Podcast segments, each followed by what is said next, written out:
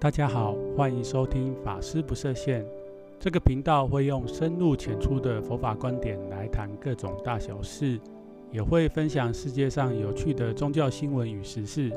如果您不是佛教徒，对于佛教的说法有种种疑问，这里可以提供您不一样的观点。如果您已经是佛教徒，本频道也将带给您不一样的感受。那么，就让我们开始吧。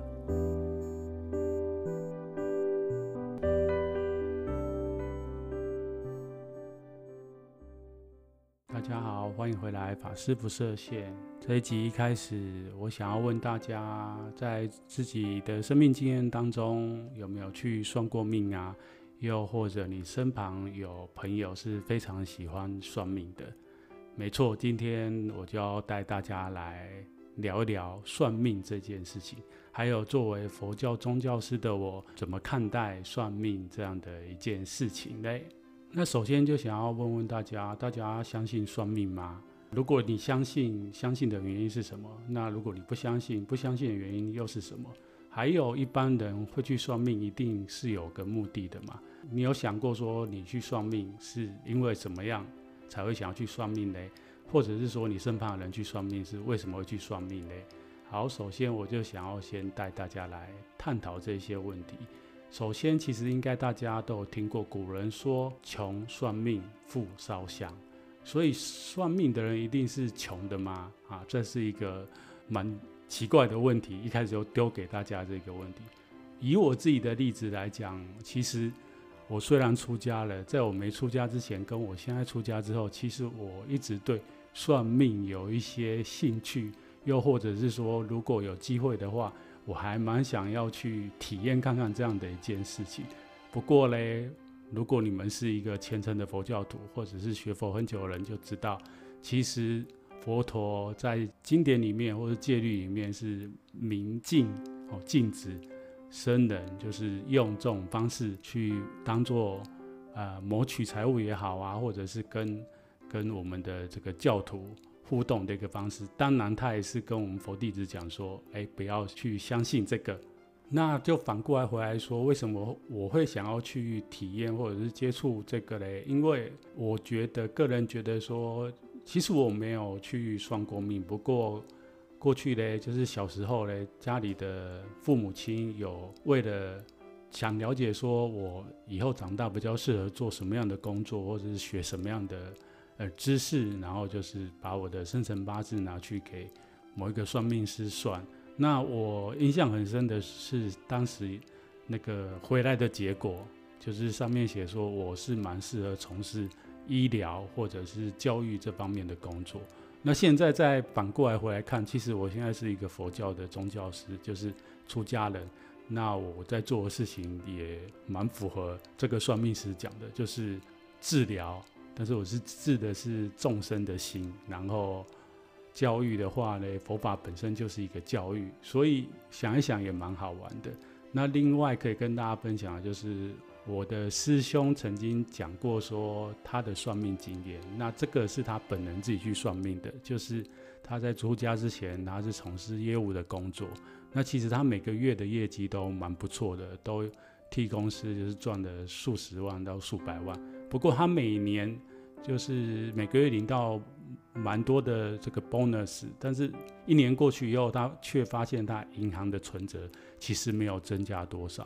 那在一次的机会之下嘞，他就是他旁边的朋友、同事介绍他说，他认识一个算命很厉害的算命师，然后就带他去看。我这位师兄呢，去看了以后，这个算命师就跟他讲说：“嗯，你四十岁以前不会有钱。”那我的这个师兄也蛮可爱，当下听到这这句话的时候，他的心念是想说：“嗯，算命师特别提到四十岁，就表示说四十岁之前。”没有钱，那之后一定很有钱。接着，这个算命师就缓缓道来说：“四十岁之后，你就习惯没有钱的生活了。”好的，以上这个不是个笑话，就是真实发生在我们这个呃师兄讲过的话。那再回来，就是算命到底是为啥？大家为什么会想要去算命呢？其实应该是绝大部分人会想要去算命。的人的心里就是希望说，我希望透过算命能知道自己是不是有一个更好的将来，又又或者是说，透过算命可以得到一种不一样的声音、不一样的看法，因为可能这些算命师有一些能力啊，这些能力不是我们一般人知道的能力。再者就是算命师有一些算命就是会告诉我们，哎，你哪一年要注意什么事情啊？所以透过算命，我们可能想要知道，哎，什么时候我们可以做什么事情来趋吉避凶。那算命其实真的讲起来，就是有很多的范畴都属于算命。我稍微找了一下资料，有稍微整理算命有以下的几大项哈，就是第一项就是相术。什么叫相术？例如我们看面相、手相，还有有摸骨啊，看这个人的脸上面有什么痣啊。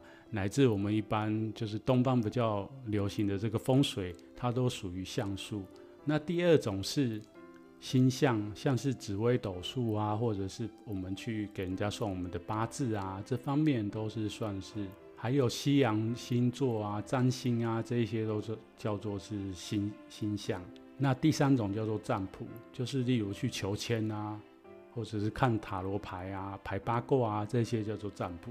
那第一、第四种叫做术数，术数就是像这个中国有什么奇门遁甲、看灵术之类的东西。那最后一种就是文字，例如有人会去解字啊。那最常见的就是我们的名字。我想很多人的名字是因为当时父母亲去找这个算命师，然后他。排我们的八字也好，或是透过这个文字来帮我们，让我们有一个更好的人生。那以上说了那么多种，不晓得你本身是不是就经常在算命啊？又或者是说你很少算命，但是你现在听小常这样讲，你也想起来，你过去真的有去算命。那当时你算命的原因是什么？为什么会想要去算命啊？然后算命告诉你什么啊？那接着我就要想要带大家来看。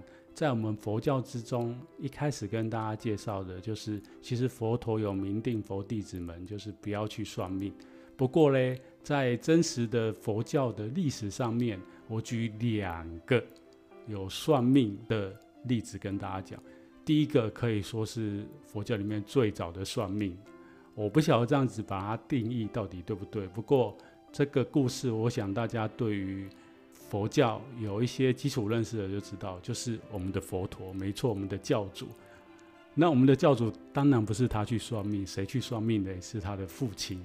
就要话说到当时世尊的父亲，这个释家族的净饭王，他的王妃摩耶夫人怀了孕，然后生下的太子叫悉达多。当时的这个净饭王就从大臣那边听到说。在他的这个国境里面，有一有一座山叫做雪山。那雪山上面住了一位五通仙人阿斯陀，他博贯古今，精通相法。所以呢，这个净饭王就兴致勃勃的去拜访了这个阿斯陀。不过呢，当他看到这个带着小王子去看阿斯陀的时候，阿斯陀非常的忧伤，然后跟净饭王讲说：“你的儿子将来。”会出家，然后成为天上跟人间的导师。那当然，当时的记载就是说，这个阿斯陀还有讲说，如果他没有出家，就是在统治。如果接着你的王位继续统治释家族的话，这个释家族会非常的强大。但但是，当阿斯陀讲完这一番话以后呢，他就痛哭流涕。为什么？因为他说，呃，你的这个王子。太尊贵，那他出家以后修行成就了，我就已经不在这个世界上。那后来，诚如这个阿斯陀仙人所讲的，悉达多太子就是后来我们的释迦牟尼佛，最后选择了出家这条路，并且也修成正果，成为佛陀。所以这个算不算是一种算命呢？我觉得有点算是哦。哈，好，那我再讲第二个例子。第二个例子呢，就是我们中国。非常熟悉的，也非常尊敬的唐朝时代的大师，没错，就是玄奘大师。那其实，在玄奘大师他的《大唐西域记》，他自己写，哎，不是他自己写，就是他这个历史留下来的文献资料里面有记载了两段玄奘大师去问这个算命师的故事。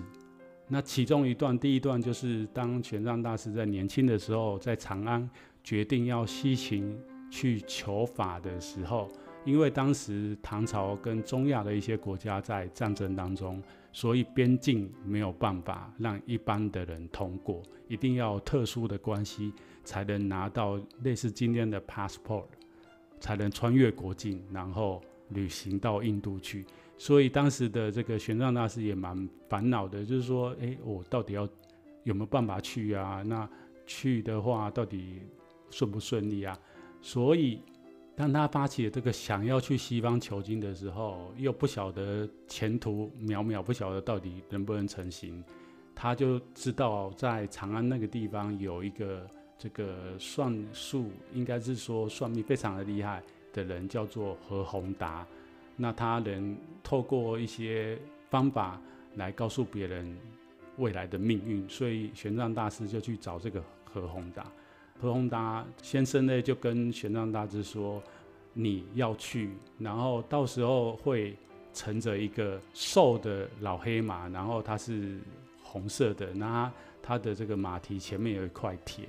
那后来玄奘大师真的千辛万苦到了边境，然后在边境的时候也找到一匹。”这个老马，那他看到这个老马的时候，哎，想起了这个先生说的话，结果那匹马的这个马蹄前面真的有一块铁。那第二个就是玄奘大师在这个天竺，就是现在的印度，当时古印度这个跟戒贤律论师学法以后，然后又在周游印度结束一段时间之后，他想起了他当初西行求法的目的是想要把。这个在印度的原点带回中国，不过他就是迟迟不晓得说到底什么时候可以成行。这时候他又去问了一位陆行外道，他的名字叫做法遮罗。那这个外道就跟他讲说：“呃，玄奘大师，你不用担心，就是如果你想要回中国的话，会有两个国王，就是戒日王跟鸠摩罗王，他们会派他们的部下护送你回去。”那当时玄奘大师除了问这这个外道关于回中国问题以外，他也问了这个外道说：“如果，哎，我到底是留在印度好嘞，还是回中国好？”那这个外道是跟玄奘大师讲说：“如果你留在印度的话会很好，那如果你回中国也不错。那你的寿命还剩十十多年，不过未来因为你可能会继续。”执福啊，所以你的寿命也可能延长，那他没有办法断定。好，以上就是跟大家讲，就是在佛教当中，其实我们还是可以看到这个算命或是算术出现在我们佛教的大师生命之中。那接下来我就要切到主题，就是以佛教到底怎么看待算命这件事情。前面有讲，佛陀告诉我们，佛弟子其实不要去算命。那小张这边觉得是有但书，就是佛陀不希望我们陷这个陷入所谓的宿命论当中，但是佛陀并没有完全否认说算命，他的这个算命师或者是这些术师讲的东西不正确。当然，并不是所有的术师或算命师讲的都完全正确。不过，我们从佛教的这个修行论来讲，我们可以知道，就是以佛教修行人来讲。佛教禅定当中会得到几种神通，其中一种神通叫做宿命通。那宿命通它原则上是可以看到过去式跟未来式。不过在在论点里面有讲到这个宿命通未来式的部分属于不定法，就是说如果你得到这这样的神通，但是你看未来式其实它不是一个绝对的。那最重要就是回到佛教讲的，其实佛教。在很多部分有讲到三世因果，特别是我们去算命都会期望一个更好的未来。不过佛教里面总总是这样子告诉我们，就是欲知今日果，当观前世因；欲知未来果，当观现在因。就是说，其实我们的命运，佛教比较强调是我们要把握当下，在当下可以做很多的事情来扭转我们未来的命运。所以，我们佛教并不会跟你讲未来是这样子，然后你就可能每天提心吊胆啊，然后怕怕这个怕那个。那另外一方面，佛教其实很多人也都听过这样一句话，就是相由心生。就是学佛人，我们可能会看到这个人长得慈眉善目，或者是诶，他学佛前跟学佛后，他的面相有明显的改变。所以对于这个算命啊，其中面相这部分啊，小禅觉得说，其实是可以透过一些东西来有迹可循。但是这部分基本上，如果我们去算命，遇到人家跟我们讲过去。很多部分我们人家讲中，我们都觉得哇，他好厉害，然后你就开始相信他的话。但是其实很多部分我们可以透过刚刚讲的这些，例如他的外向啊，或他现在的一些神情或者是行为里面去猜测到他过去曾经受过什么样的熏陶。例如他出生在一个有钱的人家，所以他穿的可能就是很。富贵的样子啊，又或者是他讲话的方式，就是很有学问的样子啊。这一些东西其实不一定要神通，有一些心理的技巧，应该都有办法达到吧。再者，我觉得就是要讲过去的事情，当然除了这些算命师，可能他们学的这些方法，以现在的科学来讲，就是统计嘛，统计学，他们可能过去统计了非常多的人的。命运的状态，所以可以很精准的透过这些方式来告诉你过去你做什么事情。但是要推测未来嘞，如果你没有一个正确的知见，你很容易就是被他们带走。所以对佛教来讲，就是我们比较重视的是帮大家建立一个正确的因缘因果观。过去的事情可能已经发生了，但是我们可以透过。改变过去我们累积不好的习惯或者是不好的价值观，来改变未来的命运。另一方面，我们在当下每每一刻每一时，我们就是做更多的好事，然后发更善良的心，然后愿意为大众来来奉献、来努力。那相信大家的未来一定可以过得更好。本期的节目就到这边为止。如果你喜欢本节目，请记得帮我按个赞。那如果你身旁有朋友对宗教世界有兴趣的，也请帮我推荐这个频道给他们。那么我们就下集见喽。